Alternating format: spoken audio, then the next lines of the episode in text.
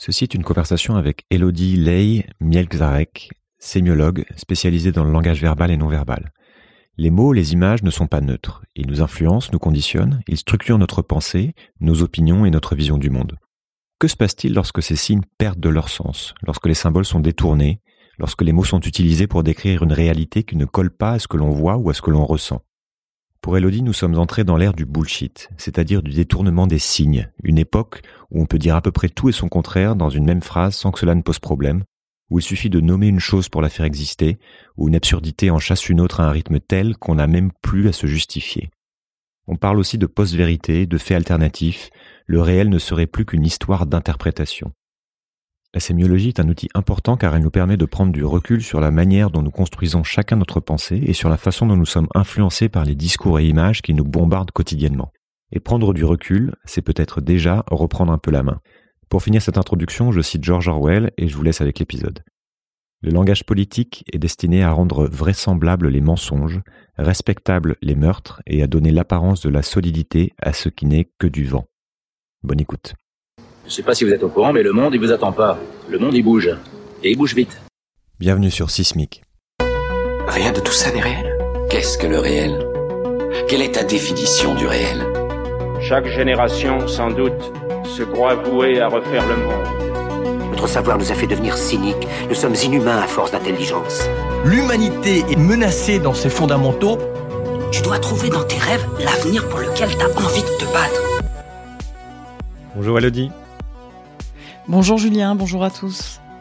Alors, on va parler ensemble de, sujets qui sont dans l'air du temps. On va parler de bullshit, de fake news, on va parler de storytelling. Euh, on va essayer d'expliquer aussi pourquoi on utilise euh, des anglicismes en essayant de pas trop d'utiliser non plus ou alors euh, de manière appropriée. Et, puis surtout, on va parler de langage et de son importance dans notre, perception du monde. Commençons par le commencement. Est-ce que tu pourrais te présenter brièvement? Oui, avec plaisir. Euh, en fait, je suis sémiologue et donc la sémiologie est une discipline universitaire qui n'est pas très connue. Euh, c'est vrai qu'il y a certaines figures qui ont euh, réussi à la vulgariser, euh, notamment Umberto Eco, euh, qui est assez connu pour euh, ses écrits, euh, notamment Le pendule de Foucault, Au nom de la rose, qui a été adapté au, cinéma. On peut dire que voilà, c'est un, un, sémiologue qui a permis de, de, faire connaître un petit peu plus cette discipline. Et puis c'est vrai qu'en France, il y a la figure effectivement de Roland Barthes. Je pense qu'on reviendra là-dessus. C'était un des premiers à aborder la question de la publicité et la manière dont il y avait une reconstruction du réel euh, à partir des images. Donc euh, c'est vrai qu'un un grand pan de mon activité, c'est justement de, de décoder, de décrypter à la fois la sémantique, donc euh, les mots, la manière dont ils sont utilisés, le sens des mots, mais aussi les images, les symboles, leur mise en scène dans notre quotidien. Et donc là, on est vraiment au cœur de, de la sémiologie, qui est l'analyse des signes. Hein. C'est comme ça généralement qu'on la qu'on la présente et euh, et en tous les cas, Ferdinand de Saussure, qui euh, l'a établi euh, comme discipline en tant que telle, voilà, nous disait que c'était l'étude des signes au sein de la vie sociale. Voilà, donc c'est un, un, vaste un vaste projet, un vaste programme. Et c'est vrai qu'avec cette période de, confinement que nous avons tous vécu, euh, je me suis régalée parce qu'en termes de, déclarations euh, politiques et autres, en tous les cas des déclarations publiques, il y a eu beaucoup de, matière. Donc euh, voilà, ça fait partie aussi de mes activités. Alors sur le, sujet politique, non pas que je sois particulièrement intéressé euh, par cette question-là, mais c'est vrai que ce sont des corpus qui se donnent à lire euh, assez facilement, puisqu'il y a toujours des, des femmes ou des hommes politiques qui prennent la parole. Donc voilà, c'est souvent accessible. Donc si on prend des exemples, voilà, peut-être ça va nous arriver dans notre discussion. il faudra pas y voir d'intention particulière. D'ailleurs, je suis abstentionniste, je le dis d'entrée de jeu, parce que parfois sur les réseaux sociaux, voilà, selon le média qui m'interviewe, voilà, on me, on me, prête des intentions qui, qui ne sont pas là mais bon, ça fait partie, hmm. euh, ça fait partie du jeu. Donc, euh, non, mais l'idée, l'idée de toute façon, c'est comme d'habitude de prendre la hauteur de vue sur euh, sur le sujet. Donc, on, on, va hmm. pas et de décrire, d'essayer de décrire en quoi le langage justement va venir nous influencer, influencer notre vision du monde. C'est pour ça que c'est un sujet passionnant. C'est une, c'est une science, la sémiologie, ou une discipline, je sais pas trop comment on l'appelle d'ailleurs, mais qui, qui est finalement assez récente, qui est, qui est très ancrée aussi dans le paysage français. Euh, puisqu'il y a les, grands euh, tenants, les grands maîtres de cette discipline sont pour beaucoup euh, français. Enfin, il y a une grande école française. Est-ce qu'on peut creuser un peu plus dans ce, pour se donner le temps vraiment de poser le cadre, puisque c'est, ça, il y a une vraie histoire autour de cette discipline et qu'elle est, et qu'elle en englobe aussi plein d'autres. qu'est-ce qu'il faut comprendre de la sémiologie, justement de, de, de, son histoire, de ses origines, et pourquoi elle est si importante, selon toi, pour, pour, pour comprendre notre époque et pour, pour comprendre le réel d'une manière plus large? C'est une superbe question. Je suis ravie de, de commencer par ça. Euh, D'ailleurs, hier, j'avais un, un, groupe d'étudiants à l'université et bon, euh, j'ai pas pu tout leur dire et bah, je suis contente parce que je vais leur envoyer le lien et je vais leur dire écoutez bien parce que là, là, ça, je voulais pas encore, euh, je voulais pas encore raconter alors que c'est au fondement même de la discipline, effectivement, euh, très française. Euh, c'est vrai qu'il y a différents types de courants. Il y a un courant aussi qui est euh, plus américain, notamment avec la figure de Charles Sanders Peirce, et c'est assez incroyable parce que là-dessus il y a une synchronicité, c'est-à-dire qu'au même moment, euh, donc on est à peu près 1916, euh, 1914, Ferdinand de Saussure commence à s'interroger sur la linguistique et pose les fondements d'une linguistique moderne en disant finalement on va analyser la langue comme un système de signes et non plus dans son historicité, c'est-à-dire à travers l'évolution de la langue, mais bien la langue comme un système fermé et clos.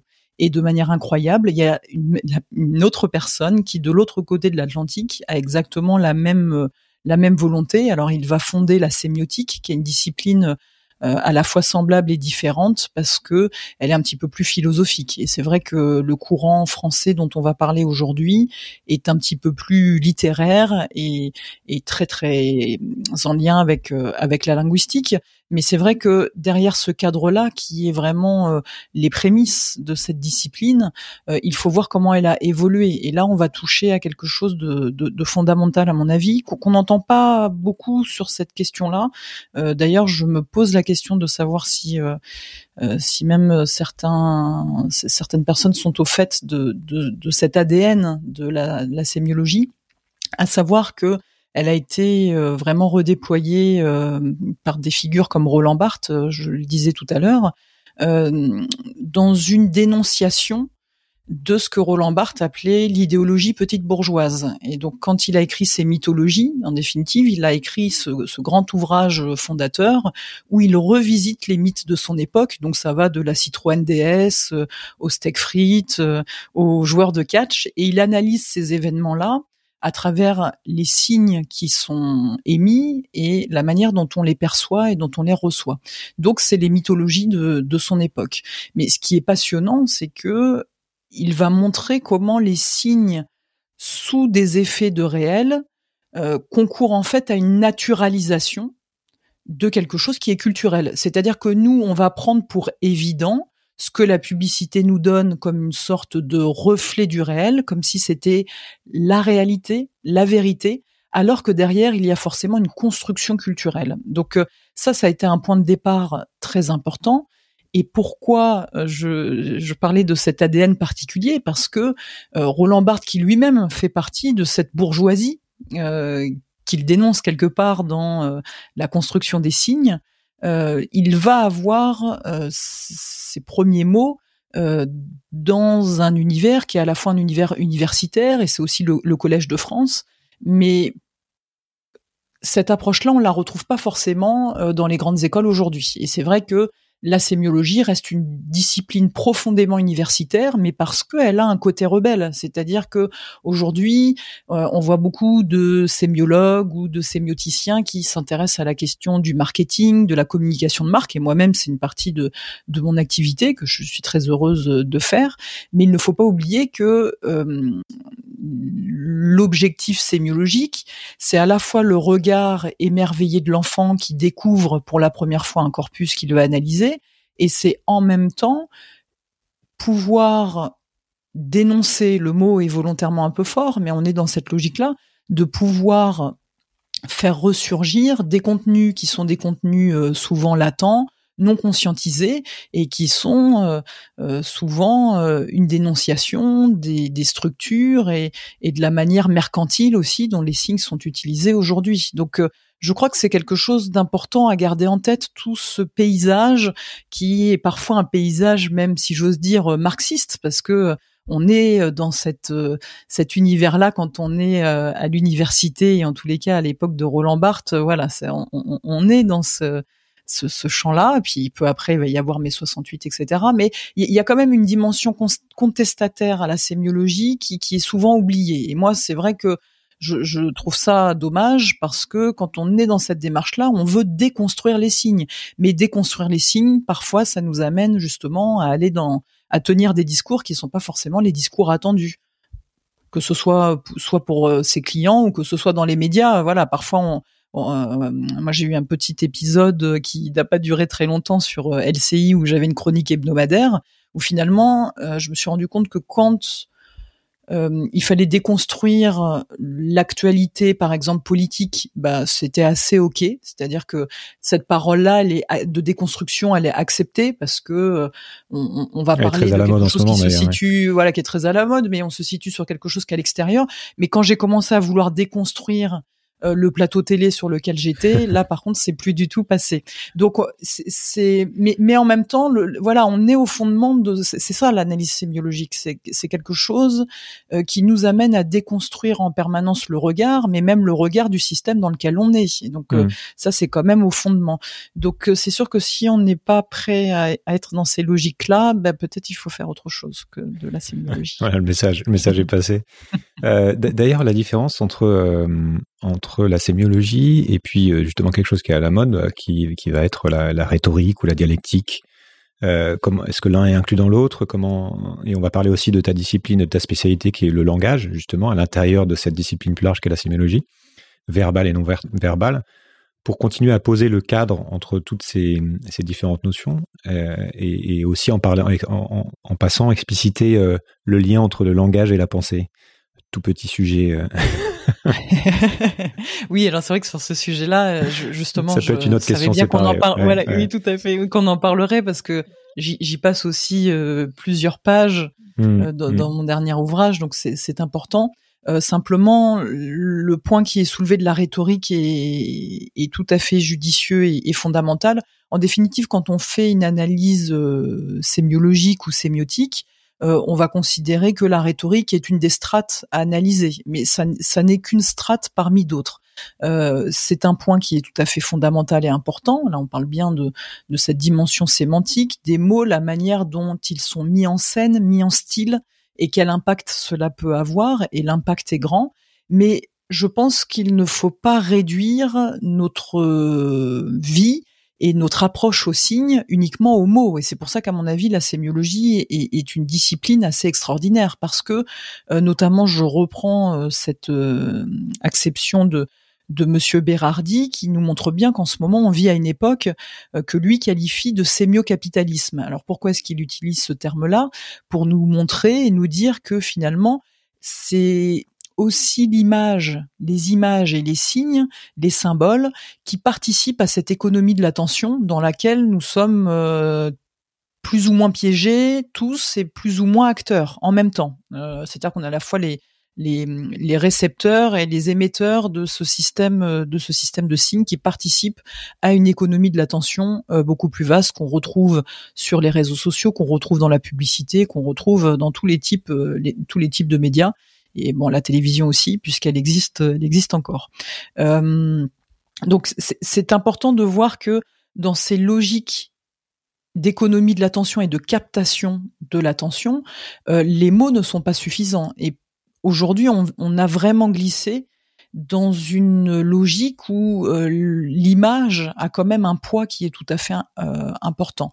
Donc la rhétorique est aussi devenue une rhétorique visuelle mais ça, ça dépasse même ce, niveau-là juste de mise en scène et de mise en style. Donc euh, c'est vrai que pour moi, la, sémiologie est une discipline qui est très complète puisqu'elle est à la fois dans l'analyse de corpus euh, qu'on pourrait dire morts, c'est-à-dire euh, par exemple des mots, des choses écrites figées, et puis des corpus un peu plus vivants, puisqu'on parle aussi des comportements humains, euh, chaque sémiologue peut se spécialiser euh, dans certaines disciplines.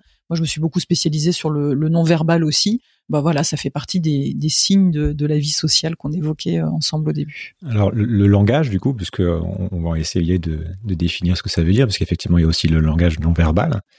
et puis de donc de faire cet exercice un peu très très épreuve de bac de, de, terminale justement, mais qui, qui qui est un point extrêmement important et souvent en fait assez méconnu, mais qui va être le, la manière dont dont le langage et dans les dont les signes viennent influencer la manière dont on pense et et ce qu'on pense. Oui. Euh, vraisemblablement, la manière dont on pense et le langage, c'est quand même deux systèmes et deux mécaniques, si j'ose dire, assez différentes et assez distinctes. Ça veut dire que on s'est rendu compte ces derniers temps qu'il existe des pensées euh, qui ne seraient pas forcément des pensées euh, modélisées par le langage. On peut penser de manière plus analogique et moins séquentielle que la manière dont je suis en train de faire mes phrases. C'est-à-dire que dans mes phrases, il y a bien un début, un milieu et une fin. Euh, la pensée, elle peut être beaucoup plus analogique, beaucoup plus symbolique, et finalement, quand il y a un, siècle, même un peu plus d'un siècle, Freud nous disait, bah, il y a une partie de notre cerveau qui est très sensible à un autre type de langage, qui est pas qui n'est pas que les mots, mais qui sont aussi les rêves. Mais quelquefois, quelque part, il avait raison parce que dans la manière dont on pense le monde, euh, on a vraiment deux types de registres qui peuvent être tout à fait, euh, tout à fait différents. Une fois qu'on a dit ça, ce qui est intéressant de voir, c'est que, alors moi je ne euh, prétends pas avoir la réponse, mais je présente les courants qui s'opposent sur cette question-là. Et d'ailleurs, j'en prends un exemple bien précis qui est le, changement de nom du groupe Total, qui est devenu Total Énergie. Et je dis, bah, finalement, c'est intéressant parce que ce changement de nom-là, euh, selon la manière dont on se situe, notamment dans des courants philosophiques, puisque la philosophie du langage s'est beaucoup intéressée à cette question du rapport entre le mot et la chose, entre le mot et la réalité, eh bien, on peut avoir euh, une approche un peu différente. C'est vrai que euh, pour les nominalistes, dans la logique nominaliste, ben finalement, les mots ne sont que des étiquettes. Donc, je change le mot, ben c'est pas très grave. Euh, la chose reste dans son essence ce qu'elle est. Et comme le mot n'est qu'une étiquette, eh bien, je peux intervertir les étiquettes et ça n'a pas d'impact euh, sur le réel. En revanche, il y a un courant qui est assez opposé à cela, qu'on appelle euh, les constructivistes. Eh bien, quand on est dans une logique constructiviste, on a plutôt tendance à penser que le mot et la chose sont intrinsèquement liés et que le mot a même une influence sur la chose. Donc, changer de nom ou changer de mot va avoir un impact important sur la manière dont on va euh, le percevoir. Donc finalement, si hier je m'appelle Total et qu'aujourd'hui je m'appelle Total Énergie, si je suis dans une logique nominaliste, je vais dire bah finalement ça change rien. Il euh, n'y a pas de il a pas d'impact là-dessus. Mais si je suis dans une logique constructiviste, alors là je vais considérer autre chose. Je vais me dire bah le fait qu'il y ait un apport et qu'il y ait le mot énergie qui soit mis et au pluriel, ça montre, ça, peut être révélateur d'une intention euh, du groupe euh, de de ne plus être seulement sur l'énergie pétrole, mmh. mais d'être sur autre chose, plus le logo qui va marquer autre chose, etc., etc. Et c'est vraiment important cette dynamique-là parce que c'est vrai que souvent, quand on est linguiste ou quand on est sémiologue, on a plutôt tendance à être sur des logiques constructivistes et de prendre en compte cette répercussion directe entre le mot et la chose. On parlait du champ politique, euh, il y a même parfois un dévoiement, c'est-à-dire que euh, normalement la bonne santé du langage consiste à hum, percevoir le mot comme étant performatif, euh, la performativité du langage, c'est le linguiste Austin qui nous en parlait hein, dans son ouvrage bien connu. Il nous disait qu'en dire, c'est faire. Eh bien c'est vrai que euh, quand euh, on est à l'église et que on entend euh, je vous déclare maintenant mari et femme, eh bien c'est vraiment la parole qui vient sceller l'engagement entre les deux êtres. Donc il y a, y a vraiment une capacité des mots, une capacité de la parole à pouvoir à pouvoir modéliser et construire, construire transformer le transformer le réel au moment où elle est prononcée. Exactement. Et hum, il y a un autre exemple que j'aime souvent citer, euh, alors ça, c'était plutôt dans mon premier ouvrage que je l'avais pris, mais il est assez marquant. Euh, c'est l'association de Seattle qui mm, a pour objectif de défendre les cyclistes. Ils se sont rendus compte qu'il y avait énormément d'accidents entre justement les voitures et les vélos, et ils ont décidé euh, de s'intéresser un petit peu à cette question du langage. Ils se sont rendus compte que souvent, quand ils interviewaient les automobilistes qui avaient eu ces accidents, bah, effectivement, les gens disaient ah bah euh, oui, j'ai pas eu de chance, j'ai pris, puis voilà, il y a eu un accident. Voilà, l'accident était là. Ils se sont rendus compte que euh, c'était une manière de euh, percevoir le réel un petit peu démissionnaire, c'est-à-dire que finalement il n'y avait pas de, euh, l'acteur n'était pas au centre du procès. Alors quand on parle de procès en linguistique, c'est-à-dire dans, le verbe, c'est-à-dire que l'acteur n'était pas responsable de son action. Et donc ils ont décidé de faire une campagne et de modifier l'usage des mots en disant ben au lieu de parler de cyclistes, on va parler de personnes étant à deux roues et au lieu de parler d'accident, on va dire une voiture qui est rentrée en collision avec.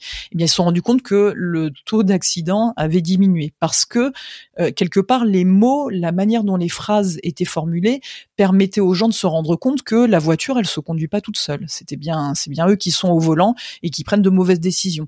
Donc, vous voyez, ça peut finalement aller beaucoup plus loin que ce qu'on pense parce que les mots sont même des hum, intermédiaires entre notre pensée et le réel. Et dans cette logique constructiviste, on a vraiment cette idée-là que c'est le mot qui va venir façonner notre notre rapport au réel et donc changer les mots, c'est aussi changer notre rapport à la à la réalité.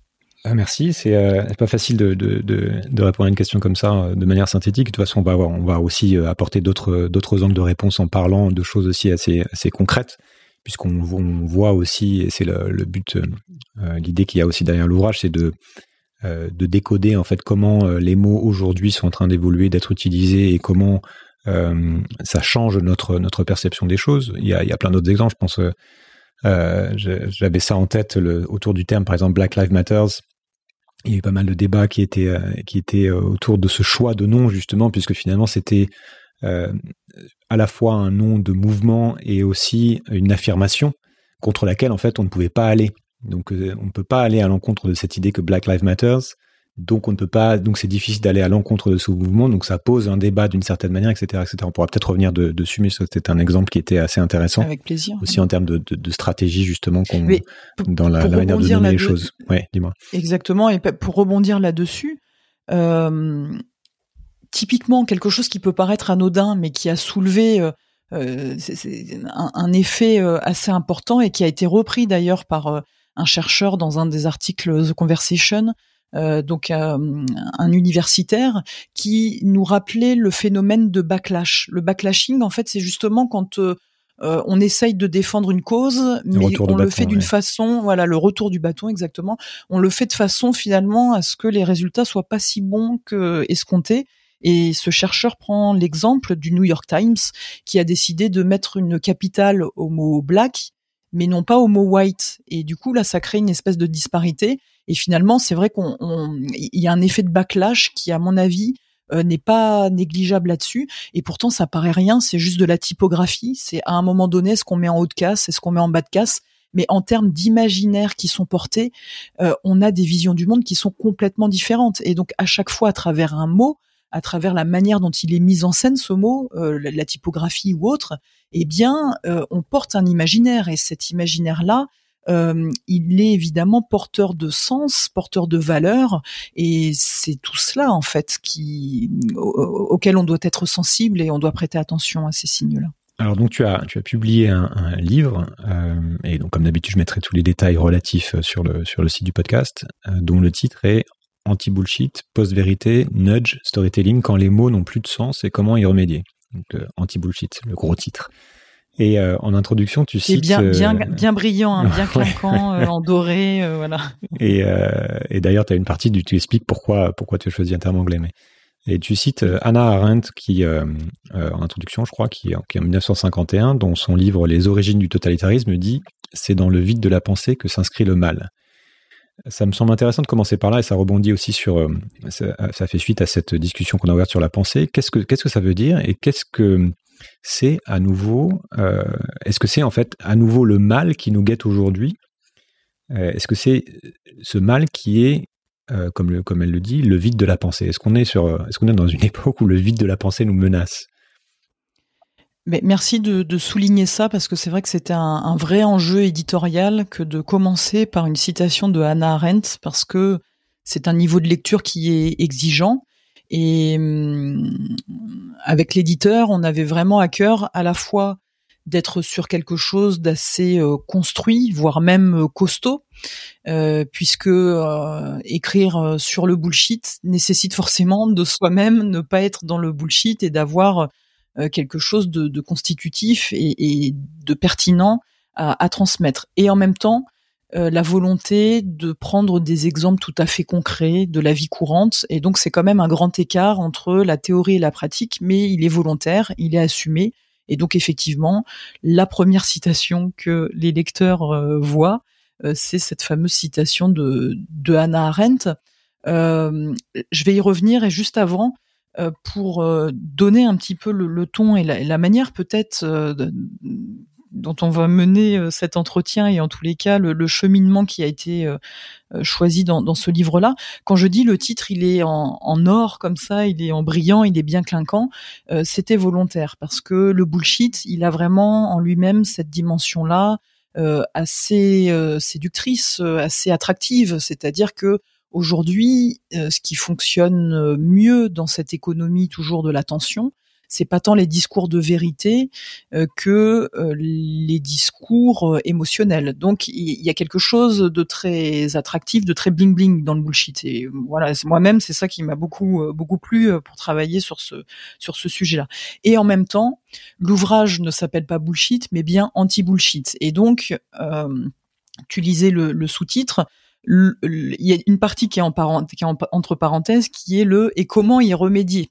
Et comme toujours dans les discours, c'est souvent entre les parenthèses que se situe le, plus intéressant et le plus important. Et dans le comment y remédier, on va pouvoir euh, l'aborder ensemble, mais euh, je crois qu'on a déjà fait ce premier constat de dire oui, les mots ont, ont, une signification, ont un sens, les signes même de manière générale sont construits comme des systèmes que l'on peut appréhender et que l'on peut quelque part déconstruire. J'ai même envie d'utiliser ce terme très fort de désosser, mais être uniquement dans cette logique analytique de désosser, euh, c'est quand même participer d'une certaine façon au désenchantement du monde, même si cette démarche logique, même si de porter ce logos, euh, ce discours euh, factuel et, de vérité, ce discours analytique, pourquoi pas? Je dis de vérité, mais on, va pouvoir s'interroger là-dessus également.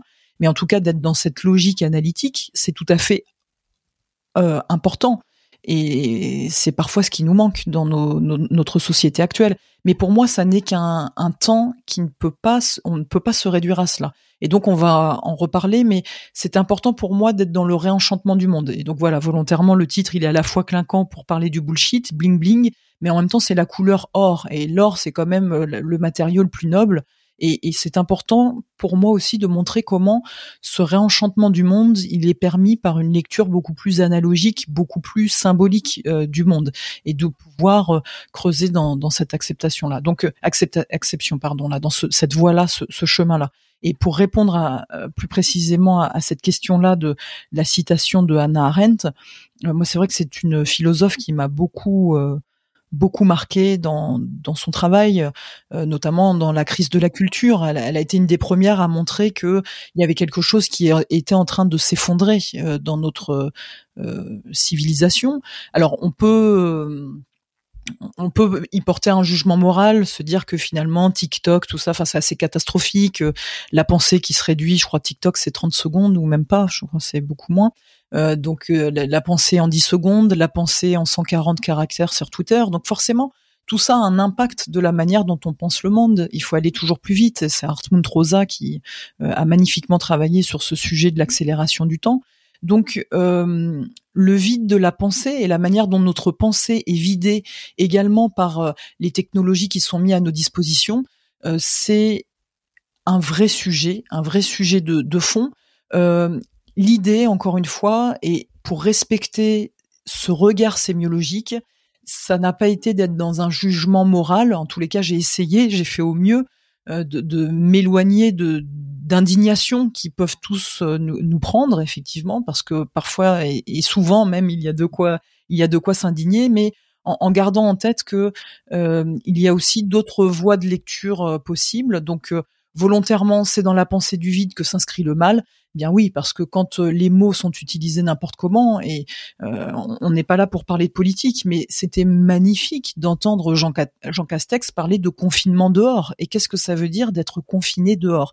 Et, et, comment les mots euh, et là, en l'occurrence, quand on est sur des, ce qu'on appelle, puisqu'on parlait de rhétorique et de figure de style, quand on est sur un oxymore, comment l'oxymore, c'est-à-dire le, le, la mise sur le même plan de deux idées qui sont complètement contradictoires, comment est-ce que les mots peuvent nous rendre fous, mais, mais aussi collectivement, comment est-ce qu'ils participent à une certaine confusion?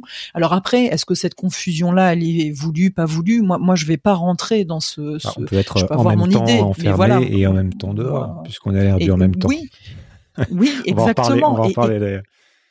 Tout à fait. Et comment, comment dans ce en même temps, finalement, comment euh, Emmanuel Macron est lui-même le représentant euh, le plus idéal, j'ai pas envie d'utiliser ce terme-là, mais le plus fort de cette postmodernité, parce que c'est bien ça quand euh, Anna Arendt, elle a été une des premières à, penser aussi la postmodernité, c'est-à-dire à nous dire regardez, il y a des plots qui sont en train de s'effondrer, vraisemblablement on est en train de glisser sur autre chose.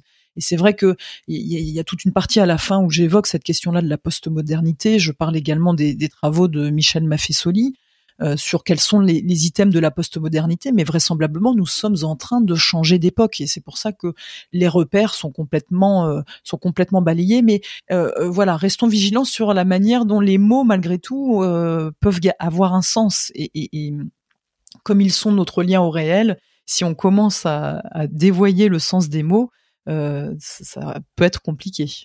Bah, on va on va plonger là-dedans et c'est bien. Ça, je pense qu'on va avoir aussi besoin de, de, pas mal d'exemples pour comprendre euh, euh, les différents aspects du, du sujet.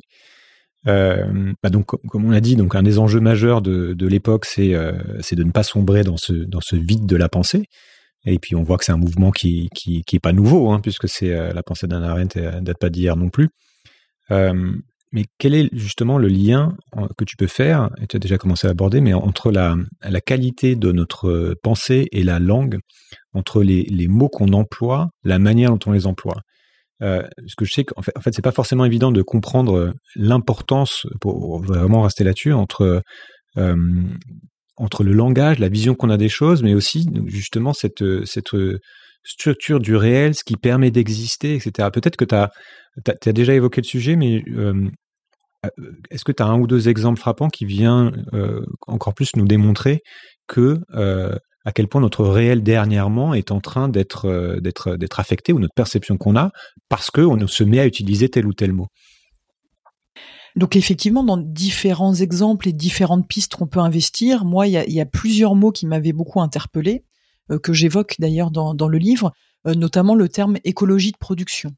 on est dans la même logique, hein, c'est un oxymore aussi, euh, mais comment finalement euh, on intègre parfois à notre insu euh, le fait que ben si on produit toujours plus et davantage, finalement, ça ne pose pas de problème d'un point de vue écologique, puisque nous sommes dans une écologie de production.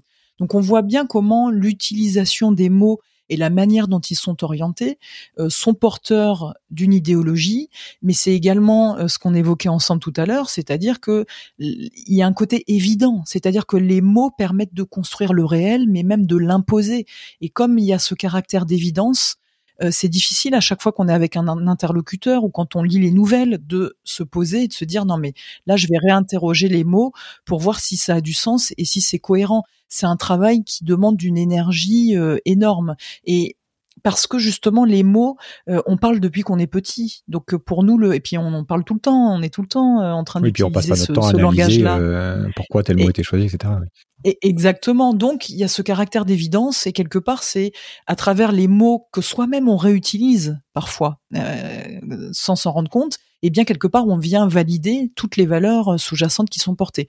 Autre exemple qui va dans en ce sens-là, euh, je cite également les travaux de Georges Lakoff, qui est linguiste et qui avait participé à la campagne, euh, la campagne présidentielle de Barack Obama. Et Georges Lakoff nous rappelle que nous, êtres humains, nous fonctionnons effectivement avec les mots dans des cadres spécifiques qu'on peut appeler des cadres cognitifs. Et il prenait cet exemple-là, euh, où finalement, en, pour parler de euh, la fiscalité, euh, on utilise les termes d'allègement fiscal. Mais il disait, mais finalement, à partir du moment où déjà ce sont les républicains qui ont parlé d'allègement fiscal, nous démocrates, à partir du moment où on reprend ces termes-là d'allègement fiscal, bah, quelque part, on a déjà perdu. On a déjà perdu pourquoi? Parce que on reprend de manière évidente le cadre cognitif de l'adversaire et ça veut dire que on présuppose et on accepte le fait que la fiscalité soit toujours quelque chose de lourd en fait à porter. Donc euh, voilà un exemple parmi d'autres, mais cette notion de cadre cognitif, elle est vraiment, euh, elle est vraiment tout à fait essentielle. Et puis il y avait un autre phénomène, moi qui m'avait beaucoup marqué. Euh, j'évoquais avec vous ce, cette période sur laquelle j'étais sur les, les, plateaux de, de LCI, et c'était juste avant les gilets jaunes. Donc euh, on sentait qu'il y avait quelque chose qui allait arriver, euh, qu'il y avait une sorte de, de grondement comme ça, un petit peu sourd, mais quelque chose qui, qui arrivait. Et donc euh, bon, les chaînes d'information continue adore parler des événements politiques, un petit peu moins des événements économiques. D'ailleurs, on peut s'interroger parce qu'aujourd'hui, l'économie c'est quand même au, centre de notre société, mais ce sont des points qui sont pas tellement euh, abordés.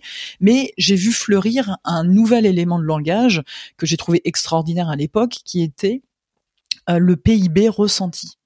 Alors autant j'avais appris à l'école ce que c'était le PIB, mais le PIB ressenti, ça là, ça me parlait pas du tout. Mais j'ai vite compris en fait, c'est que le PIB ressenti, c'était pour marquer une espèce de décalage entre, euh, en gros, euh, le PIB il est bon, donc la, situation économique est bonne pour tout le monde, mais le PIB ressenti n'est pas bon. Autrement dit, euh, c'est un problème de ressenti. votre porte-monnaie, voilà, votre porte-monnaie va très bien, mais c'est dans votre tête que ça va pas, ou dans votre cœur. Mais il y a quelque chose qui fonctionne pas, mais ça vient de vous. Et en fait, moi, ça m'avait quand même beaucoup interrogé cette espèce de psychologisation euh, du réel. D'ailleurs, euh, j'en avais fait un, article aussi pour le, Figaro de dire mais attention, enfin, le, PIB ressenti. Donc, on psychologise le réel, c'est-à-dire que déjà, on nous fait croire que les indicateurs du réel euh, sont vrais.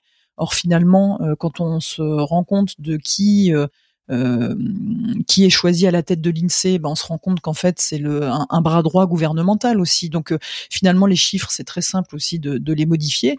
et donc des, moi j'avais chiffres on peut les faire parler différemment aussi. Exactement, exactement. Donc on est dans, dans une sacralisation du chiffre alors que le chiffre en lui-même il devrait être interrogé, mais sous le caractère de l'évidence il ne l'est jamais.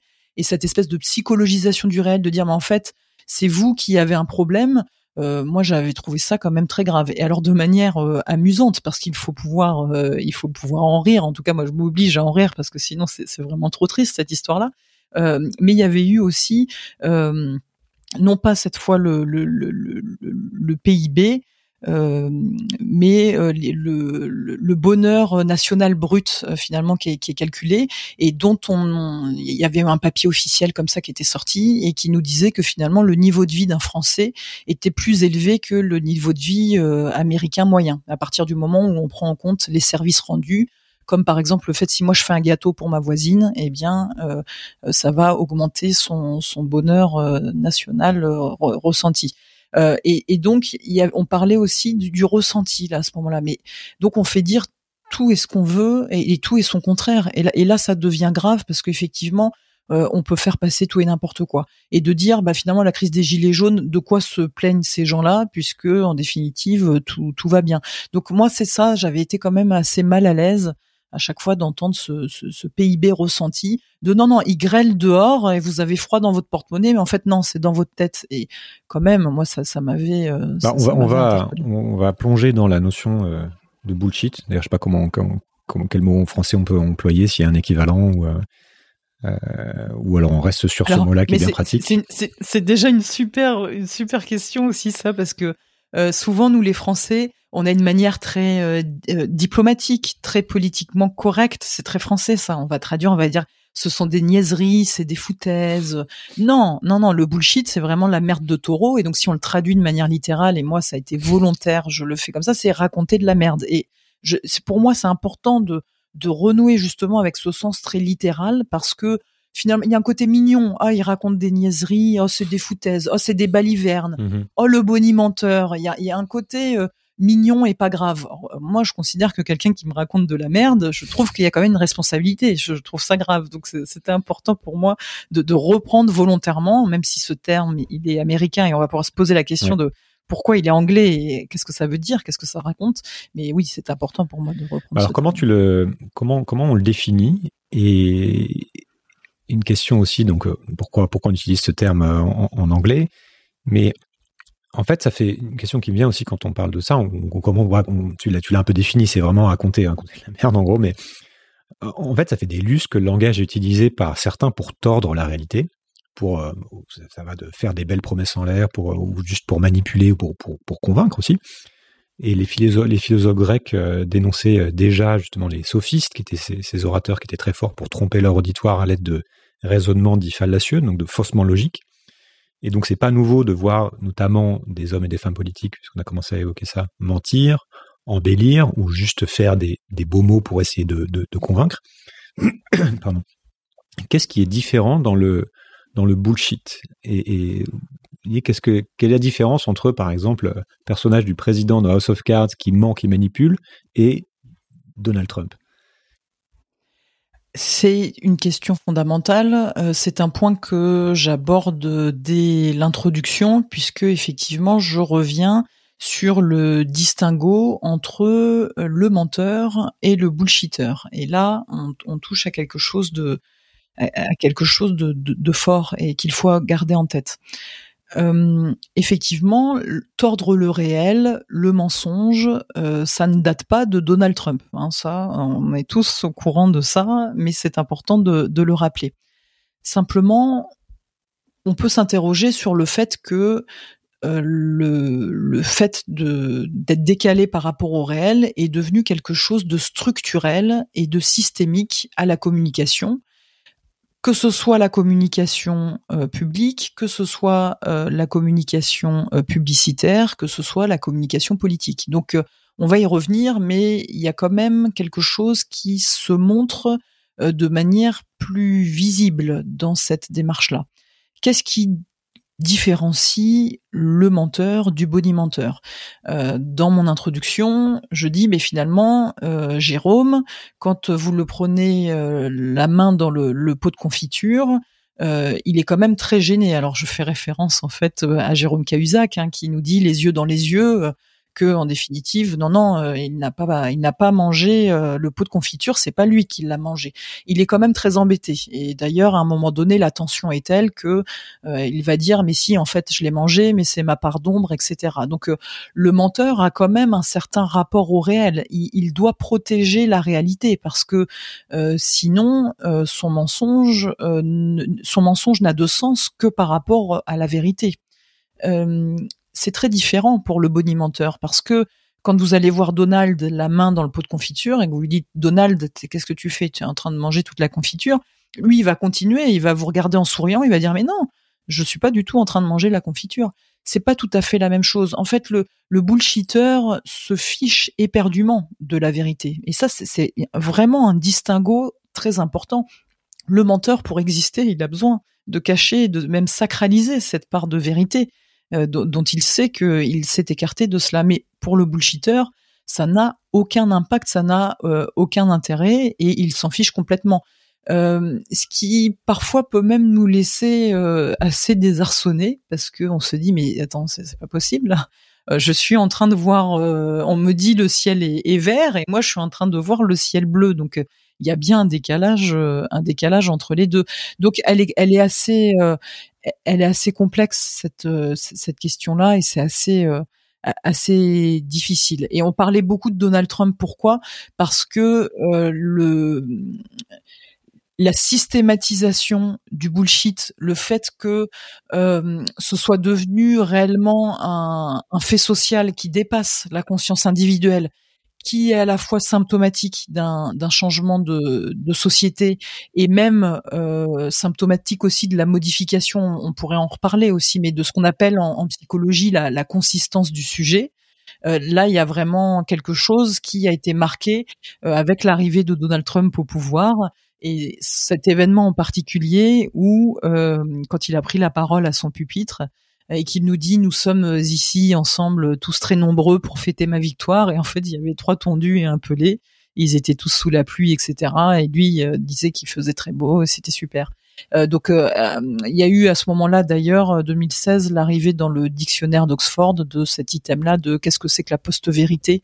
et, et, comment ça a quand même modifié d'un point de vue collectif, hein, comme fait social, notre changement au, au réel et la manière dont on fait collectif aussi. Donc euh, oui, ça a toujours existé, mais euh, il y, a, bien eu quand même un, changement et un, glissement euh, dans l'ampleur en fait du phénomène et la manière dont il est devenu visible. C'est pour ça qu'on parle de, de, cette ère justement de post-vérité, parce que le rapport au réel est en train de est en train de changer. On va voir aussi comment ça comment ça fait partie, c'est un phénomène qui est, très large, puisque ça, vient du fonctionnement des réseaux sociaux, le fonctionnement des médias, le fonctionnement, mais donc ça aussi de, des, mots, avec le paroxysme donc qui est Donald Trump, où pendant quatre ans, euh, on ne, s'arrêtait pas de s'étonner en fait de, de, ce qui est quelque chose, de ce, qui est nouveau, en fait, de cette capacité à nier quelque chose qui est visiblement en face de nous et de dire non, ça n'existe pas.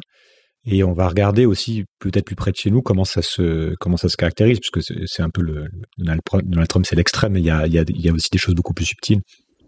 Euh, Tout à fait. Tu, tu, tu, pour décortiquer en fait le, ce qu'on appelle les nouveaux codes de la communication et le bullshit, dans, dans ton livre, tu parles des, de, de, six visages du bullshit. Donc tu parles des qui, qui sont, euh, je crois, les chapitres, euh, les mots, le storytelling, la post-vérité. Donc c'est c'en est un le nuage, le digital et le paradoxe. Je pense pas qu'on aura le temps de tout couvrir, mais on va essayer un peu de, euh, parler en tout cas des plus importants et peut-être de commencer par euh, euh, les, mots, même si on a, déjà un petit peu couvert ça. Est-ce que tu as ou t'es passons directement au storytelling je pense qu'on a un peu, on pourra revenir sur certains mots ou alors si tu avais d'autres mots qui avaient marqué, mais sur ce deuxième chapitre qui est cette de storytelling, qui est donc la manière dont on raconte les histoires, l'idée de raconter les histoires comment est-ce que ces histoires qu'on raconte structurent l'évolution de notre société aujourd'hui et, comment est-ce qu'elles sont caractéristiques par rapport aux histoires qu'on pouvait raconter il y a, euh, je sais pas, il y a encore 20 ans ou une, génération ou à une autre époque? Et pourquoi est-ce qu'on parle de, bullshit plutôt que de dire qu'on ne fait que raconter des, histoires? On parlait de cette question du, mensonge en disant le mensonge a toujours existé. Eh bien, c'est pareil. Hein, le fait de raconter des histoires, c'est cela fait partie de euh, nos structures anthropologiques. Donc, on est au fondement même de notre humanité dans cette idée de raconter des histoires, euh, puisque euh, finalement notre rapport au réel, on a accès au réel à travers nos cinq sens et on construit aussi ce réel-là à travers euh, nos mots et notre langage. Donc ça, c'est quelque chose qui a toujours existé. Le storytelling, c'est quelque chose d'un peu différent qui a trait à la fois euh, de manière spécifique un peu plus à, à, la communication politique et à la communication publicitaire. C'est pour ça que euh, l'essor de la réclame euh, et pourquoi on parle de storytelling et ce terme aussi américain parce que euh, l'essor de la publicité a beaucoup eu lieu aux, aux États-Unis. Donc il y a un vrai lien entre la manière dont on va modéliser un récit pour valoriser un objet. je prends un exemple très concret à un moment donné dans mon livre qui est cette fameuse bouteille de parfum euh, sauvage d'un grand parfumeur français, s'il faut peut-être pas dire de, marque, donc je ne la dis pas.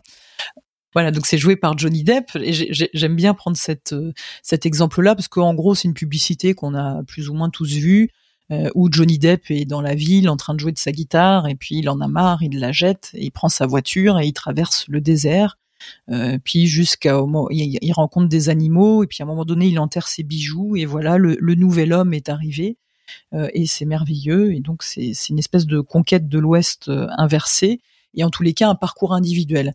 Ce qui est important. Pourquoi cette publicité là elle fonctionne? Elle fonctionne bien parce qu'elle reprend des structures anthropologiques profondes chez nous. Euh, à savoir le, la mort symbolique, le, parcours héroïque. Qu'est-ce que c'est que le parcours héroïque? C'est mourir à soi-même. Donc il y a quelque chose qui est au fondement de ce que chaque individu sur Terre peut rencontrer. Euh, on, a tous des épreuves qui nous font changer et symboliquement on meurt et, on, renaît sous une forme différente. Je fais référence également aux travaux de Joseph Campbell, hein, vous savez, le, le héros au de visage, euh, exactement, où il explicite bien les différentes étapes.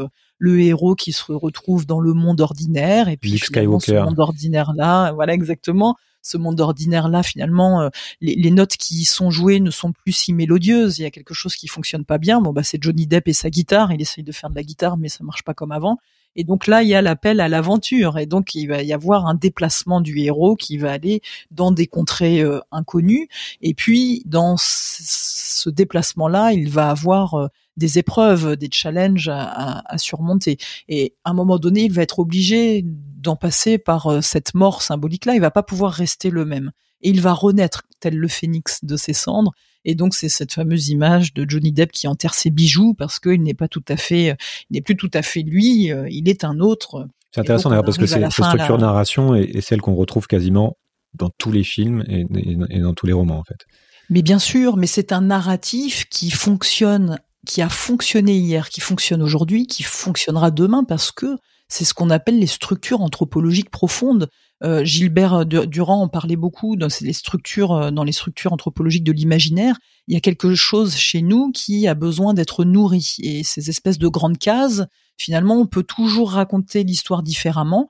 Ça sera des signes différents. Parfois, ce sera un héros. Parfois, ce sera une héroïne. Euh, parfois euh, il sera blanc, parfois il sera noir, parfois euh, il sera habillé de manière monochrome et puis parfois il sera habillé de manière tout à fait extravagante. Bon, tout ça sont des, des signes, voire même des thèmes qui sont utilisés différemment, mais en deçà, les valeurs qui sont portées et encore une fois ces structures, ces grandes cases vides qui attendent d'être remplies, eh bien elles, elles restent. Donc la publicité fonctionne là-dessus. Mais là où je veux en venir, pourquoi est-ce qu'on peut parler de bullshit dans ce storytelling? C'est que en définitive, ce parcours héroïque est un parcours spirituel. Et la marque l'a bien compris puisqu'elle reprend des animaux dont on voit bien assez rapidement que ce sont des animaux chamaniques. Donc en fait, la publicité nous raconte un parcours spirituel intérieur, euh, chamanique, un état de conscience modifié. Le problème étant que euh, Johnny Depp au début a ses lunettes, après il n'a plus ses lunettes, au début il a ses bijoux, après il n'a plus ses bijoux qu'il enterre. On est toujours sur euh, l'avoir. Et d'ailleurs, la, la publicité finit sur cette fameuse bouteille qui est encore un objet qu'il faut acquérir. Or, le parcours héroïque ne parle pas de l'avoir, mais parle de l'être. Donc, la confusion, qui est une confusion très postmoderne, mais qui est au fondement du bullshit entre l'auxiliaire être et l'auxiliaire avoir, on la voit en permanence, mais elle est gravissime. Euh, c'est-à-dire que le changement, la transformation intérieure, le parcours intérieur, touche l'être. Or, dans son clip, là, Johnny Depp n'a aucune transformation physique. Il y a une transformation des objets. À un moment donné, il a des objets, et puis il n'a plus les objets. Mais son corps n'est jamais transformé. Donc, son être n'est jamais transformé. Donc, c'est quelque chose quand même euh, qui devrait nous interroger. Euh, non, on ne transforme pas son être en ayant plus une bouteille de parfum. Et le discours sous-jacent qui consiste à dire je me meurs à moi-même pour une bouteille de parfum est en fait ridicule une fois qu'on a qu'on l'a analysé. En revanche, il y a bien quelque chose de spirituel parce que si on veut participer au réenchantement du monde, on s'interroge deux minutes sur qu'est-ce que c'est que le parfum, quel est le rôle du parfum. On peut, d'un point de vue étymologique, le voir comme perfume, c'est-à-dire à travers la fumée. Effectivement, euh, c'est pas pour rien que dans les églises on utilisait des parfums et des encens. Euh, c'est pas pour rien que dans les rites euh, chamaniques et dans la dans cette idée de transformation, d'élévation de conscience, on fait appel à de la fumée aussi. Euh, c'est une manière de se connecter au monde invisible. Donc là, on est sur une manière assez juste. Le, le parfum et l'encens, c'est une manière de se connecter à soi-même et au monde invisible. Donc il y a quelque chose de très beau dans cette démarche-là. Ce qui est dommage, c'est de la dévoyer d'un point de vue mercantile et encore une fois d'avoir confondu l'être et l'avoir mais c'est un, c'est une confusion que l'on voit très souvent. Permettez-moi de reprendre cet exemple-là. Il est politique, mais pour moi, il est très marquant parce que au quotidien, on, le fait cette erreur-là, et moi-même et, vous-même qui nous écoutez. Et c'est normal, on, est humain, mais euh, on pourrait être vigilant là-dessus. Emmanuel Macron, il, il n'était pas encore président, il était ministre et il nous disait déjà dans les gares, on croise des gens qui ne sont rien. Mmh mais personne n'avait relevé, enfin moi ça m'avait mis en colère quand même cette phrase-là dans les gares, on croise des gens qui n'ont rien. Bah oui, effectivement, là, je peux être d'accord. On voit, il y a des gens qui, qui, qui font la mendicité, etc. J'imagine que dans leur porte-monnaie, euh, ils ont ils ont sans doute pas grand chose. Donc là, la phrase elle est plutôt factuelle. Mais dans les gares, on croise des gens qui ne sont rien la violence symbolique, elle est déjà là-dessus. Et la confusion entre l'être et l'avoir, pour moi, là, elle était déjà gravissime. Pour le coup, elle avait, été, elle avait été relevée, cette phrase. Elle avait, euh, elle avait fait un peu de bruit, mais. Ah bah, à l'époque, moi, quand j'en avais parlé, enfin, personne, ça passait, mais alors, crème sur les plateaux télé, tout le monde, euh, mais elle avait choqué, mais personne n'avait été capable de dire ce qui choquait. et, mmh, mmh. ce qui choque, c'est cette confusion de, des auxiliaires. Et on vit dans une société où en permanence on nous raconte l'histoire que on va se transformer soi-même, qu'on va être dans un parcours héroïque, mais que pour ce faire, euh, ça passe par de l'avoir. Mais non, enfin, ça n'est pas juste. C'est difficilement justifiable d'ailleurs. Plus on va dans le, le, après bon ça c'est des, points de vue différents peut-être que la catastrophe écologique n'était si la catastrophe écologique n'existe pas alors à ce moment-là je me trompe mais si on part du principe qu'elle existe le fait d'être toujours dans l'avoir plus toujours plus il y, a un problème là-dedans je pense qu'on va, euh, on, va donner le temps d'en reparler aussi de, spécifiquement et de regarder quelles sont les stratégies aussi euh, un peu sémantiques de, euh, de, de, différentes personnes connues pour, pour aller dans le concret. Je voudrais revenir sur cette idée de post-vérité puisque elle marque, elle, marque aussi notre époque et, c'est un mot intéressant qui, qui caractérise aussi la difficulté qu'on a aujourd'hui à, à, faire société entre guillemets, à s'entendre, à établir un consensus parce que il y a différentes c'est comme si la vérité était devenue quelque chose qui relevait de l'opinion. Et il y a quelque chose qui me trouble dans cette idée de post-vérité, qui, euh, j'essaie de formuler comme ça, et si en fait ce n'était pas quelque chose de si idiot? Je vais me faire l'avocat du diable, et si finalement en fait il était possible, il était impossible de vraiment connaître le réel la plupart du temps, de vraiment arrêter un fait ou plutôt l'interprétation d'un fait, sachant qu'en en fait on peut toujours argumenter euh, que ça dépend du point de vue, que euh, nos points de vue sont biaisés et partiels, que effectivement un chiffre ne veut ne veut, ne veut, pas forcément euh, dire grand chose. Et, et, et, ça pose même quasiment l'existence de la vérité ou du réel. Donc quelque part, il y a, y a cette idée de que ça serait euh, d'aucuns diraient que finalement c'est plus sage de dire que la vérité n'existait pas et de dire qu'on est à la post-vérité qu'on y est, même si ça, on va voir que ça pose un certain nombre de problèmes. Est-ce que la sémantique dit quelque chose là-dessus? Et, euh, et, après on va revenir sur cette idée de confusion euh, autour du réel et ce que ça, implique de manière concrète dans nos sociétés. Là, on est vraiment au, cœur de ce qui m'a motivé pour euh, écrire ce livre. Euh, vous savez, quand on écrit, c'est toujours aussi un point de vue qu'on défend. Donc, euh, moi, j'ai proposé une voie. effectivement, je ne dis pas que cette voie-là est la vérité, mais c'est celle qui, au travers de mes compétences et de mes connaissances, me paraît la plus judicieuse. Que dit la sémantique sur cette question-là? D'ailleurs, je m'éloigne même un petit peu de cette approche-là purement euh, sémiologique, euh, purement sémanticienne sur cette question de, euh, de la vérité. Moi, je suis assez d'accord avec ce que je viens d'entendre, c'est-à-dire que volontairement, quand je disais, parce que là c'est vrai, on discute entre nous, donc je me permets d'être un peu plus, comment dire, je, peux être quand même caustique à l'écrit, mais je me permets d'être sur des, idées que je partage avec vous de manière un peu plus brute et sans doute un peu plus forte. Euh, mmh. euh, cette question-là, euh, moi-même, j'essaye de ne pas avoir de jugement moral et je trouve ça assez sage finalement de me dire la vérité existe-t-elle? Peut-elle avoir, peut-on avoir différents points de vue sur la vérité? C'est du relativisme. Le relativisme en soi, je suis plutôt preneuse de cette question-là et j'ai trouvé ça extraordinaire. Je vous disais la période du Covid, mais pour moi, rien que ça, c'était passionnant de voir qu'on ne sait toujours pas la vérité sur cette approche-là. Moi, je sais toujours pas si c'est euh, Olivier Véran ou si c'est Didier Raoult qui a raison, et je ne sais même pas si un jour on saura qui a raison sur cette question-là. Donc, euh, je trouve que effectivement, nous faisons preuve de sagesse lorsqu'on arrive à se mettre un petit peu à distance et de se dire mais finalement est-ce que l'on peut avoir un regard objectif sur le réel? Est-ce que le réel n'est pas la somme de tous les points de vue? Alors là, c'est quelque chose qui est très euh, relativiste, mais il y a quelque chose qui me semble incomplet dans cette approche-là. C'est-à-dire que cette vision relativiste du monde me semble quand même participer au désenchantement du monde, parce que finalement, si le réel n'est que la somme des points de vue, il y a quelque chose qui me nourrit pas tellement moi là-dedans. J'ai quand même envie de, d'aller plus loin. c'est là où je vais peut-être choquer certains de mes, mes amis linguistes, mais tant pis, j'y vais. vous savez que je vous parlais de Ferdinand de Saussure. On a beaucoup été dans cette logique que le sens n'existe que dans le langage, c'est-à-dire que le sens existe par discrimination, c'est-à-dire que c'est la différence entre les signes qui fait sens. Je vais vous donner un exemple concret. Qu'est-ce qui fait sens entre dada ou papa? Ben, C'est le fait qu'à un moment donné, je vais utiliser la consonne D, qui n'est pas tout qui n'a pas tout à fait les mêmes caractéristiques euh, phonétiques que euh, la consonne P. Donc euh, dada et papa n'ont pas le même sens parce que D et P n'ont pas les mêmes caractéristiques. On, va dire par exemple la consonne D est une dentale. Bon bah voilà, P n'est pas une dentale, donc on fait un distinguo entre les deux. Donc ça c'est vraiment la démarche, euh, la démarche sémiologique d'être sur des traits qu'on dit pertinents parce que discriminatoires.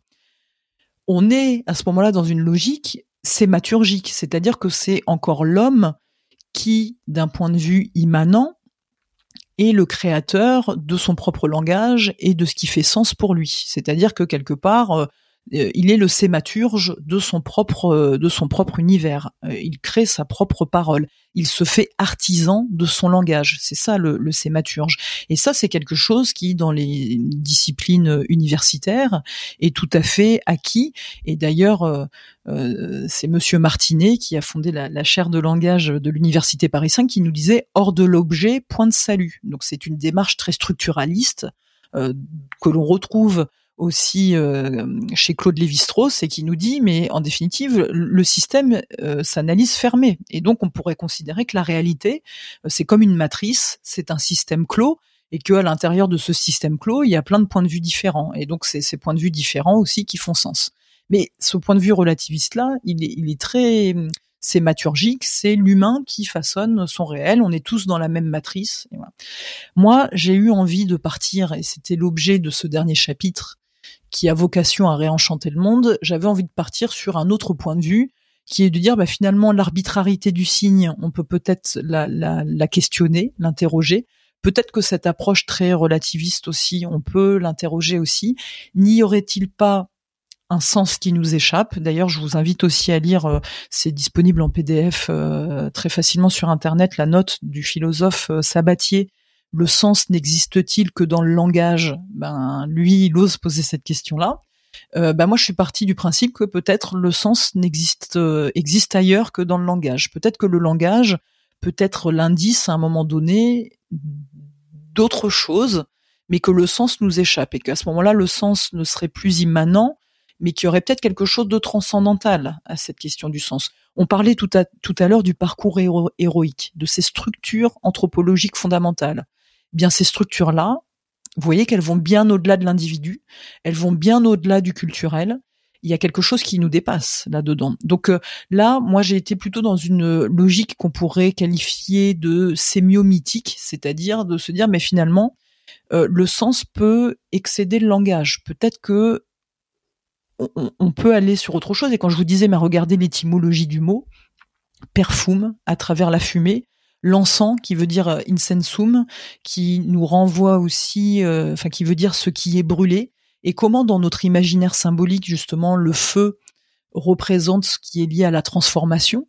Donc il y a quelque chose de très juste dans cette publicité, c'est-à-dire d'associer le parfum à la transformation intérieure. Ça c'est tout à fait juste parce que on renoue avec un sens mais qui est plus transcendantal. Par contre, voilà, on a vu ensemble comment ce sens-là pouvait être dévoyé, mais pour moi, ça c'est du sens qui, qui n'est pas à trouver, euh, c'est du sens qui se situe ailleurs. Hmm. Et la langue des oiseaux aussi, c'est une illustration. Euh, exactement, la langue des oiseaux. Alors là, je cite euh, notamment Luc Biget, et je sais qu'il y a aussi Monsieur Burensteinas, alchimiste, qui travaille beaucoup sur cette question-là. Mais voyez, c'est passionnant, c'est-à-dire que dans cette langue des oiseaux, alors l'exemple que j'aime bien souvent prendre, c'est finalement au-dessus des auberges, on a tous vu euh, ces espèces de, symboles de lions dorés. On peut se dire mais pourquoi il y a toujours des lions dorés au-dessus des auberges? Finalement, quand on tend l'oreille, on entend euh, le, ben, souvent les auberges d'ailleurs s'appellent le lion d'or. Voilà. Et on, voilà pourquoi le lion d'or? Bah en fait, quand on décompose, c'est au lit on dort. Et ça voulait dire, bah, dans ce lit-là, tu vas bien dormir. Donc c'est une auberge de qualité, etc. Et moi, j'aime beaucoup renouer avec une part beaucoup plus poétique, beaucoup plus imaginale, et j'utilise le terme volontairement, non pas imaginaire, mais imaginal pour faire référence aux travaux d'Henri Corbin, qui nous montre que dans l'imaginaire, il y a quand même quelque chose aussi qui nous dépasse et qui va et qui nous nourrit en même temps. Euh, et, là, je crois qu'il y a quelque chose qu'on a un petit peu abandonné ou pas, parce que quand on regarde le temps qu'on passe sur Netflix, finalement, l'imaginaire est, toujours euh, beaucoup plus présent. Mais il y a quelque chose avec lequel euh, on peut renouer, qui est ce réenchantement du monde et qui est d'avoir une lecture non plus cette fois analytique du monde, mais analogique et symbolique. Et ça, vraiment, euh, c'est quelque chose qui me semble important et donc de se reconnecter aux mythes grecs, mais non pas pour ce qu'ils racontent, mais pour ce qu'ils sont porteurs euh, d'archétypes et de transformations intérieures justement, de comprendre que, et là je cite encore une fois les travaux de Luc Biget, parce qu'il a beaucoup travaillé là-dessus, sur comment chacun d'entre nous, on est les porteurs en définitive d'un mythe fondateur, et quel est-il pour chacun ce mythe fondateur? Donc il y a plein de manières de se reconnecter à ce sens qui nous échappe, euh, que ce soit à travers les mythes, que ce soit à travers la langue des oiseaux, que ce soit à travers l'étymologie, mais tous ces aspects-là, tous ces signes-là, de les creuser euh, d'une manière un petit peu différente. Et j'adore citer, c'est Edgar Morin qui nous disait, mais euh, vivre sa vie, c'est la vivre poétiquement, sinon ça n'est que survivre. Et je trouve qu'en ce moment, euh, on a eu beaucoup d'occasions d'être dans la survie. Eh bien, allons dans la vie et allons dans cette lecture plus poétique aussi du monde, parce que la poésie, c'est pas juste mettre des jolis mots pour faire joli et que ça sonne bien à l'oreille. Ça, on est dans du storytelling si on est dans cette approche-là. Euh, non, la poésie, c'est euh, cette sagesse millénaire de pouvoir convoquer les mots pour ce qu'ils ont de riche en termes de coloration et en termes d'archétypes et dans ce qu'ils vont nous parler à l'âme. Et là, je crois qu'il y a quelque chose d'autre et de, beaucoup plus profond. Donc, euh, moi, mon travail dans ce dernier chapitre, ça a été de, de montrer comment les mots en eux-mêmes peuvent être porteurs de, de, mmh. ces trésors-là. Ça rejoint aussi ce qu'on euh, ce qu'on avait commencé par évoquer, qui est aussi qu'il y a une confusion des genres qui est très euh, particulière à notre époque, puisqu'on a beaucoup de de ces symboliques et de, de, de, ces éléments de langage qui sont utilisés à dessein pour euh, venir toucher notre, notre, nos émotions, pour venir toucher notre inconscient, notamment au travers de, bah d'oxymores euh, qui vont euh, qui vont nous permettre en fait de rattacher des choses entre elles qui ne sont pas forcément rattachées dans le réel et qui vont faire passer des qui vont faire que certaines idées seront plus digestes par exemple euh, et donc on est à fond là-dessus et souvent de manière consciente. On parlait d'une pub qui était euh, illustrée là-dessus. Il y, a, il y a des gens qui travaillent très très bien autour de ces notions-là et puis il y a beaucoup de, euh, de spin doctors, enfin de gens qui travaillent aussi autour de, de la création de mots, d'expression de mots de manière euh, voulue. Ça sort pas de n'importe quoi. Quand il y a un mot qui commence à circuler euh, dans les médias, qu'on le retrouve ce même mot, cette même expression, cette même phrase parfois sur toutes sur toutes les chaînes, ça vient de quelqu'un qui a décidé qu'on allait utiliser ce langage pour faire passer une idée. Je voudrais qu'on prenne des exemples de qu'on a un peu plus aussi sur comment euh, euh, on joue aujourd'hui à dessein sur cette confusion justement autour de réel et qu'on va pouvoir dire que finalement tout n'est qu'une question de point de vue et que mon point de vue donc euh, je peux l'amener, je, peux tordre le réel pour faire passer certaines idées. Dans, le livre, tu parles de deux choses qui, sont, intéressantes et qui peuvent venir illustrer ça. il y a ce, que, ce terme de sémiocapitalisme et d'autre part de cancel culture. Est-ce que euh, est-ce qu'on peut parler de, ces deux phénomènes et du lien qu'il y a avec euh, avec bah, avec la sémiologie et le langage Oui. Euh, encore une fois, c'est vrai que j'essaye au, maximum de ne pas avoir de, de, de point de vue trop moralisateur sur cette cette question-là. néanmoins, ce qu'on observe, notamment comme euh, comme item très fort de la postmodernité, c'est la confusion en permanence entre la fiction et le réel et la manière dont les deux finalement viennent aussi euh, s'intriquer. Et donc on va se raconter des fictions. Euh, la cancel culture, elle peut nous interpeller sur différents aspects. donc la cancel culture, pour le redire, c'est cette manière qu'on peut avoir, qu'on peut observer en ce moment et cette tendance que l'on peut voir de réécrire euh, de réécrire l'histoire euh, et parfois même de pouvoir être dans du name bashing, c'est-à-dire de montrer du doigt les personnes qui n'iraient pas dans ce fameux sens de l'histoire.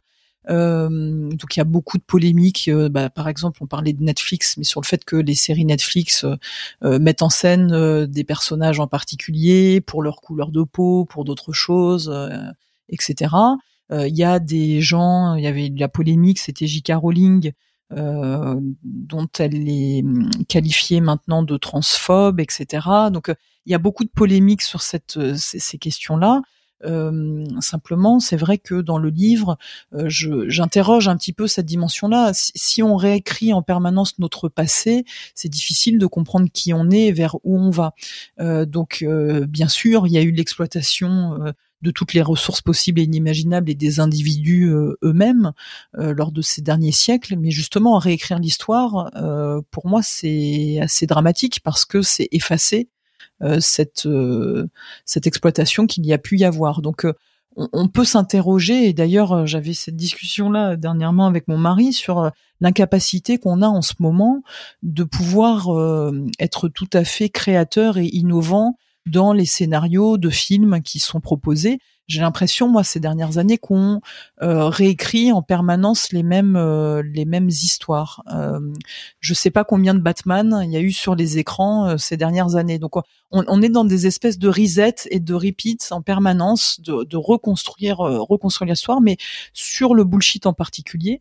Je disais c'est un fait social dans le sens où euh, il dépasse la conscience individuelle, il est collectif et il devient systémique euh, aux prises de parole publiques. Mais il faut voir aussi que l'objectif du bullshit, c'est moins de mentir que de viser à l'amnésie et à ce qu'on appelle l'agnostologie, c'est-à-dire la suppression de la connaissance et du savoir. Et réécrire en permanence les choses en faisant fi justement de du, sens intrinsèque, c'est ça qui me paraît euh, qui me paraît assez assez grave. Je voudrais qu'on qu'on revienne sur peut-être rapidement hein, sur. On a pas mal parlé d'Emmanuel Macron, euh, qui, euh, tu disais, qui, qui, illustre bien euh, notre période. On a d'autres personnes qui sont très médiatisées. Je pense notamment à Eric Zemmour, qui dans un autre style aussi manie bien la, langue. Qu'est-ce que prenons ces deux ces deux personnages qui sont centraux dans dans les prochains mois? Comment est-ce qu'on peut analyser leur, leur rhétorique? Est-ce que leur, leur, les mots qu'ils utilisent et la manière dont ils utilisent sont, sont différents? Est-ce qu'on est dans la même veine? Est-ce que, est-ce que ça illustre en fait un même phénomène qui vient illustrer notre époque Tu vois? Qu'est-ce qu'on peut décoder qu'est-ce que tu, euh, qu'est-ce, qu'est-ce qui est important de comprendre pour pouvoir les comprendre? Alors, donc juste je le redis parce que la, question elle est complexe et puis là on, touche à des convictions euh, notamment chez les personnes et puis peut-être les personnes qui nous écoutent. Donc moi je le redis, hein, je suis abstentionniste donc de toute façon je vais pas aller voter donc je suis pas encarté etc. Donc euh, je me permets juste de euh, partager avec vous ce, regard là que je peux avoir sur cette question puisque en plus c'est la, la, question que, que tu me poses. pour moi, c'est important de ravoir en tête que dans cette idée du bullshit, le bullshit, il a quand même un besoin d'un terreau en particulier. Et ce terreau, c'est une pensée qui est radicalisée, polarisée et sans nuance. Nous, on disait tout à l'heure, mais finalement, quand on est dans une approche relativiste, même si elle n'est pas satisfaisante pour les points qu'on a évoqués ensemble, parce qu'elle participe au désenchantement du monde, il y a quand même cette idée de euh, prenons de la distance et prenons du recul, euh, mais en même temps, c'est vrai que si chaque vérité se va, si toutes les vérités se valent, aucune ne, va bien non plus. Donc, euh, c'est compliqué cette question-là. Mais quand on fait preuve effectivement de, de nuance, de distance, euh, c'est Monsieur, c'est Étienne Klein qui nous rappelait ça. Il disait mais en fait, la, nuance, les discours nuancés, c'est un peu chiant en fait. Enfin, ce qui fonctionne mieux, c'est vrai que nous on est très séduits par des discours qui sont des discours à la fois émotionnels, où les gens sont convaincus sur deux, euh, avec une pensée radicale. Bon, pour moi, de ce point de vue-là, euh, on est déjà dans un des terreaux qui est le terreau du bullshit, et pour moi, qu'on se situe à gauche, euh, au centre ou à droite, finalement, aujourd'hui, il y a une extrémisation du discours politique. On parle même souvent de trumpisation du discours pour évoquer cette absence de, de nuance et de cette radicalisation du propos. Mais pour moi, que ce soit extrême gauche, extrême centre ou extrême droite, c'est les mêmes logiques. Et il suffit d'être un petit peu attentif, euh, notamment à la déclaration qui date euh, d'hier ou d'avant-hier d'Emmanuel Macron sur euh, emmerder un petit peu plus les, non-vaccinés. Enfin, exactement, j'ai très envie de, de, continuer à emmerder les, les non-vaccinés. Bon, bah pour moi, euh, il est dans la même logique qu'un Zemmour qui va parler de la question identitaire et dans le fait de séparer, euh, d'être dans, dans le fait de séparer les, les, individus. Et par contre, tu vois, ce qui n'a pas été relevé hier sur cette déclaration d'Emmanuel Macron, c'est plusieurs choses. Les, gens sont beaucoup montés au rideau avec ce terme euh, emmerdé parce que c'est un langage vulgaire, etc. Bon, très bien. Mais il y avait des choses plus choquantes, c'est-à-dire que la violence symbolique, elle n'est pas que dans le mot même, elle est dans tout le discours qui est construit après, c'est-à-dire la remise en cause du statut de citoyenneté euh, au regard de la vaccination, euh, c'est déjà une certaine forme de, violence symbolique. C'est-à-dire que quand tu regardes ça, tu te dis ah oui, mais le discours de François Hollande sur la déchéance de nationalité, il paraît loin, très très très très loin, alors qu'à l'époque ça avait déjà fait un tollé. Euh, bon, donc il y a ça, et puis il y a le fait qu'il dise j'ai très envie. Et en fait, tout dans son discours parle beaucoup de ce qu'il est de lui, de son envie, de ce qu'il a envie de faire.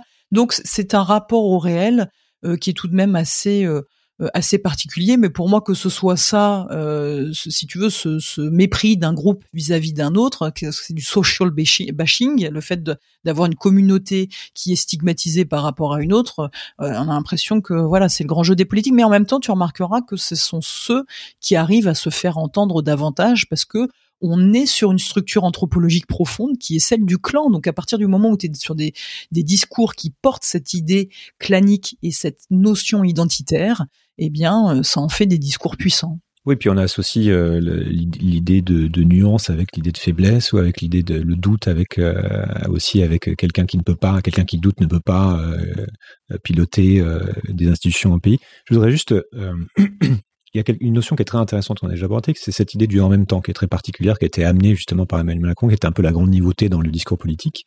C'était quelqu'un qui s'autorise justement à, dire, mais en fait, euh, je fais le lien entre différentes idées, je fais une synthèse, etc. Euh, et qui est très caractéristique de l'époque, justement parce qu'on va pouvoir dire, du coup, on s'autorise à dire des choses et en même temps à ne pas les faire, ou on s'autorise à dire des choses et en même temps euh, à, leur contraire sous couvert de nuances comment est-ce que ce, discours-là euh, est venu? Qu'est-ce qu'il, encore une fois, qu'est-ce qu'il dit et comment on le, comment on peut le, est-ce qu'il est pertinent finalement? Est-ce que puisqu'on, puisque quelque part c'est mettre de la nuance, ou au contraire ça rajoute de la confusion?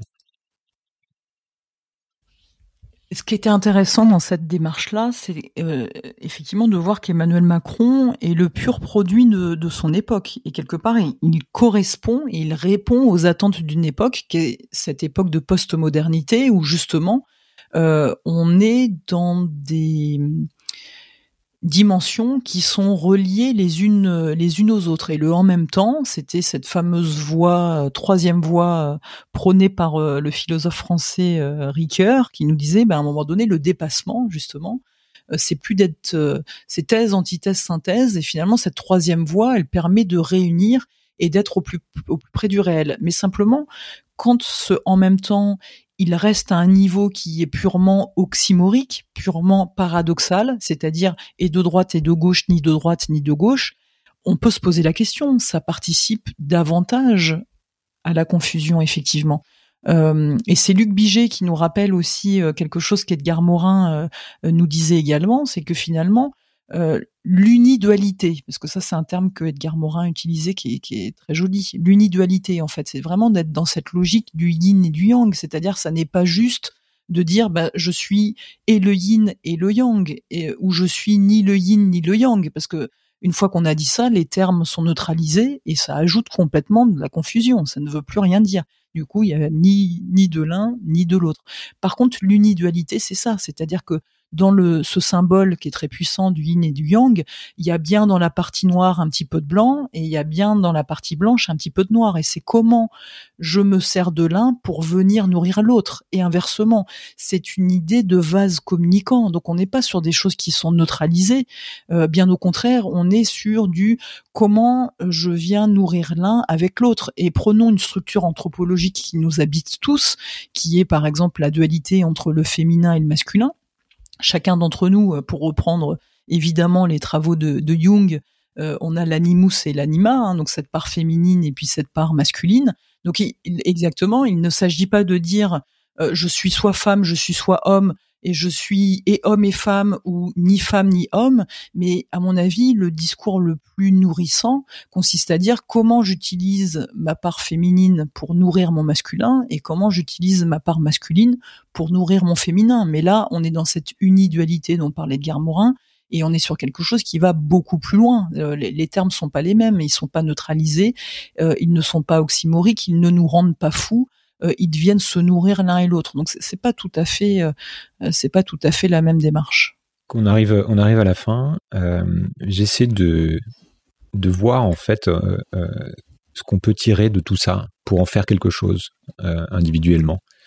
Qu'est-ce que qu'est-ce qu'on qu'est-ce qu'on en retient en fait et qu'on peut appliquer en termes de je pas, de, de, vigilance ou alors dans la manière dont on va utiliser les mots ou dans la manière dont on va euh, euh éviter d'être d'être emporté, d'être manipulé. Qu'est-ce que est-ce que tu as des choses comme ça qui euh, sur lesquelles on peut tu conseilles de travailler?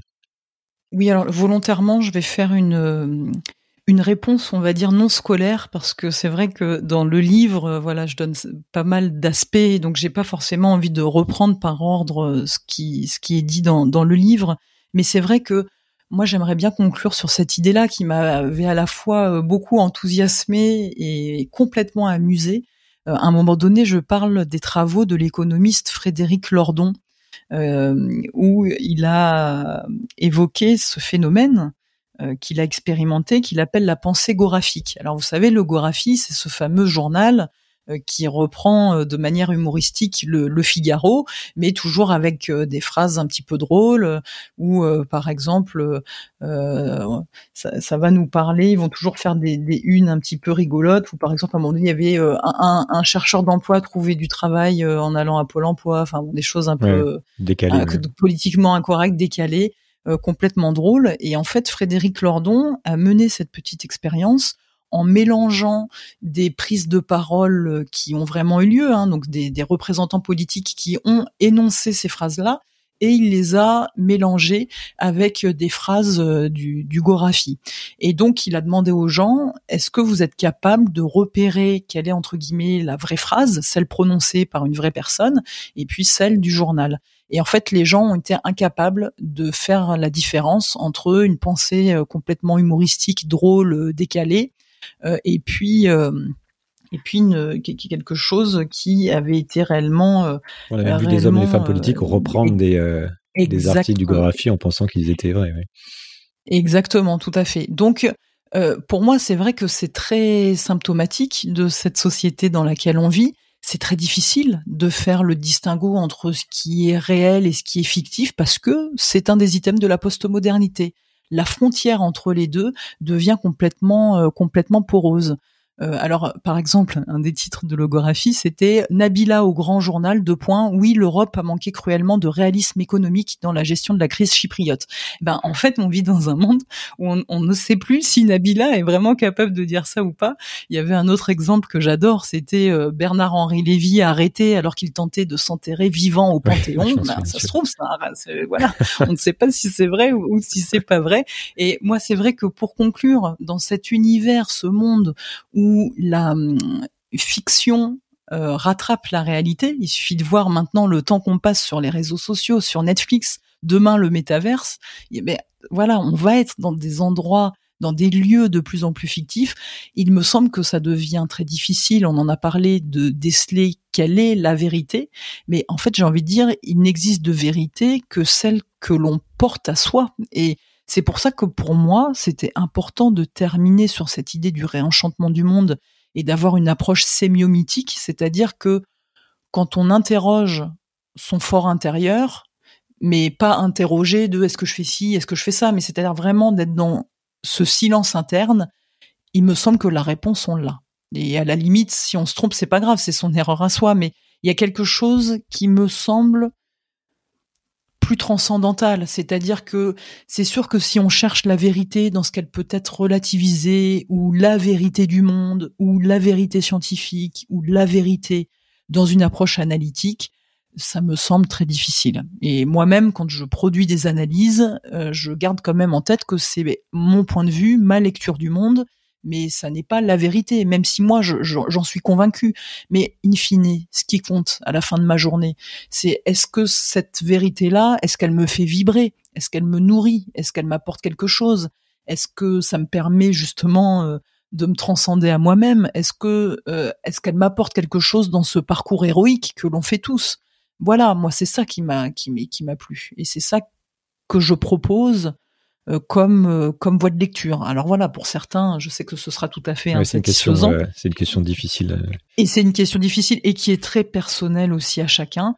Mais moi, effectivement, de savoir que pour une publicité, il y a une vraie confusion entre l'être et l'avoir. Bah là, je suis dans une approche analytique et déjà, ça me permet de me rendre compte, analytiquement parlant, qu'on est dans du bullshit. Mais quand en plus j'interroge le sens symbolique millénaire de qu'est-ce que c'est que l'encens, qu'est-ce que c'est que le parfum, à quoi il sert pour l'humanité, parce qu'il a un rôle à jouer dans l'humanité. Et donc là, je me rends compte effectivement à quel point c'est puissant et à quel point c'est dévoyé, mais j'ai ma réponse en étant à ce niveau-là de lecture euh, symbolique et analogique. Mais c'est un autre travail, c'est effectivement un travail euh, qui se situe à un niveau un petit peu différent. Euh, et qui dépasse de loin euh, le, champ effectivement de la sémiologie. C'est pour, ça qu'à ce niveau-là, je parle plutôt de sémio, sémiomythologie, sémiomythie. Dernière question, est-ce que tu as deux livres euh, qu'il faudrait, euh, tu penses qu'il faudrait, enfin qu'il faudrait lire absolument dans une vie, un roman et un essai? Mais il y en a tellement. Bah, c'est la question la plus dure fois. je regarde pour la fin de livres ou de, ou de, ou de, ou de, je l'ouvre à deux films d'ailleurs. Si... Euh. Sur ceux, sur ceux quand même qui changent, euh, qui changent une vie. Euh, bon, moi, moi, quelqu'un qui est encore vivant, qui est un ami et que j'adore et que j'ai cité, c'est Luc Biget. Il a beaucoup écrit. je trouve que son ouvrage, par exemple, sur la force du symbolique, est quand même, est quand même très très important. Euh, bien sûr, les travaux de Jung aussi. Alors c'est vrai que ma vie, je trouve qu'il est pas si évident que ça à lire. Pareil, c'est vrai que les travaux de Michel Maffesoli, euh, la nostalgie euh, du sacré, euh, le retour du sacré, c'est que c'est pas si évident à lire. Mais par contre, écoutez-le. Enfin, franchement, que ce soit Luc Biget ou Michel Maffesoli, ils ont beaucoup de vidéos sur euh, sur YouTube. Ah, c'est un régal. Moi, à chaque fois, voilà, ça, ça, ça, nourrit mon esprit et j'aime beaucoup. Et vous voyez, hein, dans cette logique qu'on évoquait, oui, ils ont des livres et les livres sont puissants, mais leur voix, enfin, il y a quelque chose qui passe à travers leur voix qui est assez incroyable. Et je suis pas étonnée que le podcast euh, fonctionne parce qu'on y trouve autre chose et cette espèce de dimension transcendantale qu'on évoque ensemble, qui est cette espèce aussi de souffle de vie.